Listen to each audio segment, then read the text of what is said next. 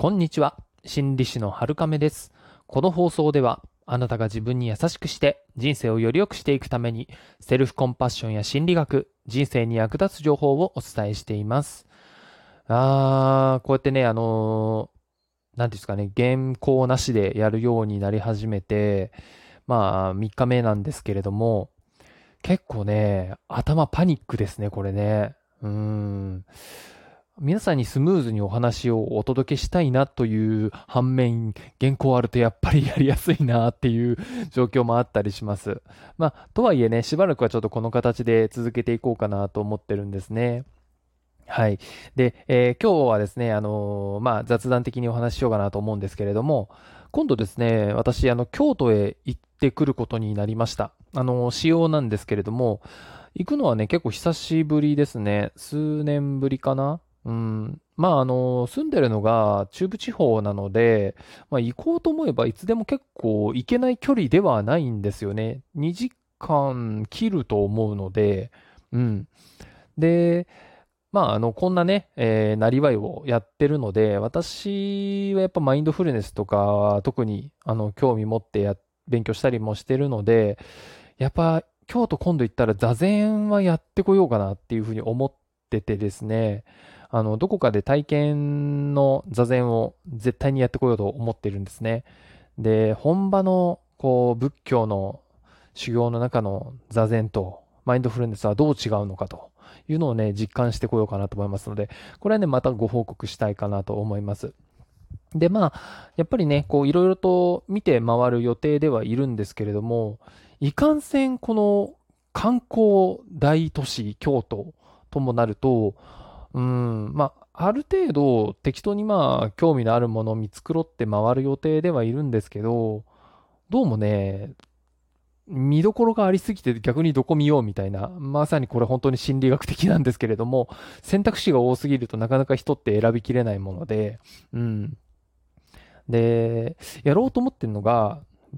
座禅と、写経と、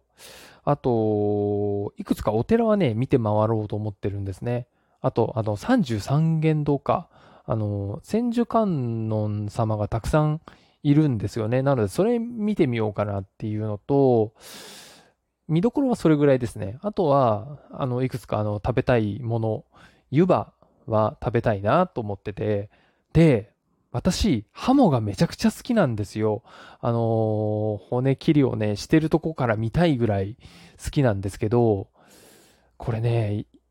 調べたらもうね、あの、京都の方とかご存知の方当たり前だよと思うかもしれないですけど、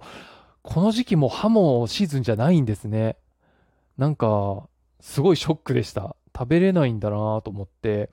だいたいハモ料理を専門でやってるとこって、この冬の時期になると、フグ料理に変わってるんですよね。そうなんだなと思って、あ日本食のことあんま知らないなっていうふうに、ちょっとね、えー勉強不足だなと感じたところでもありました。まあでもね、歯も、あのー独特の食感がね、骨は嫌だけど、骨をこう細かく切ってあると、それをこう噛んだ時の歯ごたえというか、たまんないですよね。しかもそのハモをしゃぶしゃぶして、身がふわってなって、こう、花が開いたようになってるやつとかね。いやー、ほんと食べたかったな。本場の京都で食べたかったなーっていうのがあるので、次回はね、この夏場ね、夏場に行って、えー、食べてあげようかな、食べてやろうかなと思っているところであります。はい。で、まあ、この京都の件に関して、まあ、あの、お題をね、ちょっと考えたんですけど、その、選ぶのに困る時ってありますよね。その、数が多すぎて逆に選ぶの困るっていうのがあると思うんですけど、まあ、この選択に関しては3つの打開方法があるっていうふうに言われてるんですね。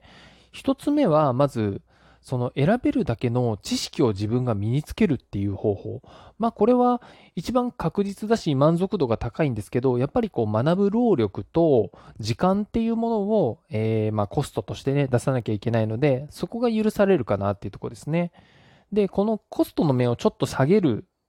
で、まあもうちょっと早めに結果を得られやすいっていうのがこう、詳しい人に聞くっていうところですよね。その話の信憑性っていうところが今度新しいリスクとして登場するんですけれども、まあ、詳しい人から、まあ、話を聞ければ早めに情報が得られるし、まあ、自分が、えー、持っていない知識をね、え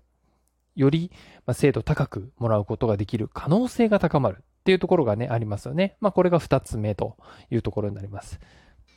三つ目は、ちょっとこれテクニカルなお話なんですけれども、あのー、